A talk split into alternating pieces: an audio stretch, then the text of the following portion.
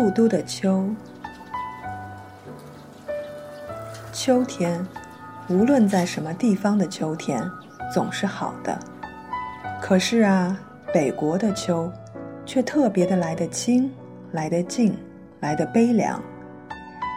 我的不远千里要从杭州赶上青岛，更要从青岛赶上北平来的理由，也不过想饱尝一尝这秋，这故都的秋味儿。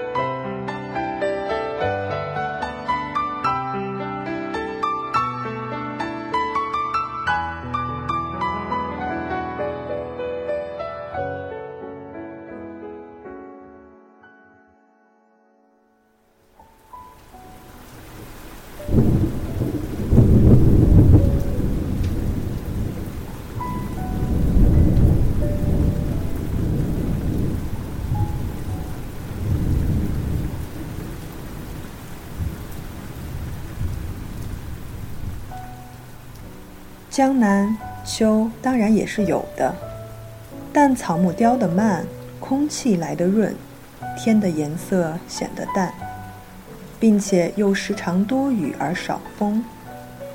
一个人夹在苏州、上海、杭州，或厦门、香港、广州的市民中间，浑浑沌沌地过去，只能感到一点点清凉。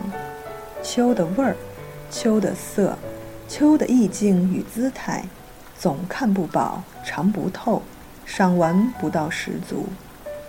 秋也并不是名花，也并不是美酒，那一种半开半醉的状态，在领略秋的过程上是不合适的。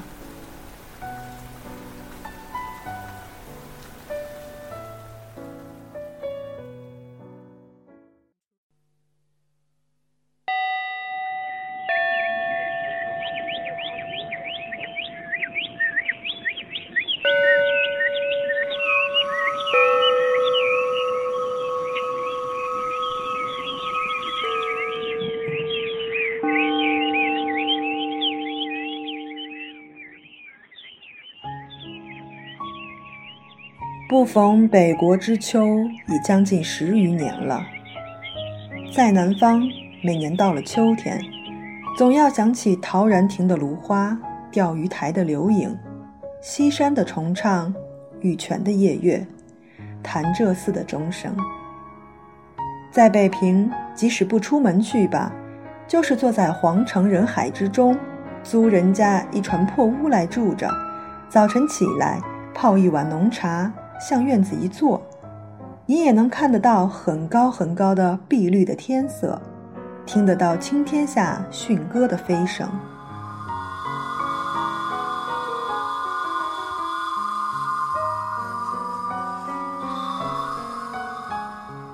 从槐树叶底朝东细数着一丝一丝漏下来的日光，或在破壁腰中静对着像喇叭似的牵牛花的蓝朵。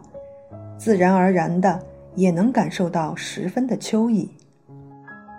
说到了牵牛花，我以为以蓝色或白色者为佳，紫黑色次之，淡红色最下。最好还要在牵牛花底，较长着几根疏疏落落的尖细且长的秋草，视作陪衬。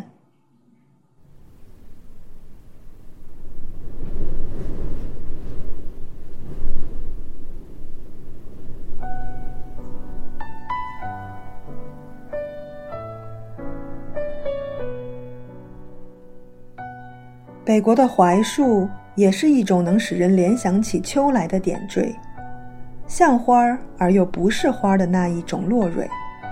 早晨起来会铺得满地，脚踏上去，声音也没有，气味也没有，只能感出一点点极细微、极柔弱的触觉。扫街的在树影下一阵扫后。灰土上留下来的一条条扫帚的丝纹，看起来既觉得细腻，又觉得清闲。潜意识下，并且还觉得有点落寞。古人所说的“梧桐一叶而天下知秋”的遥想，大约也就在这些深沉的地方。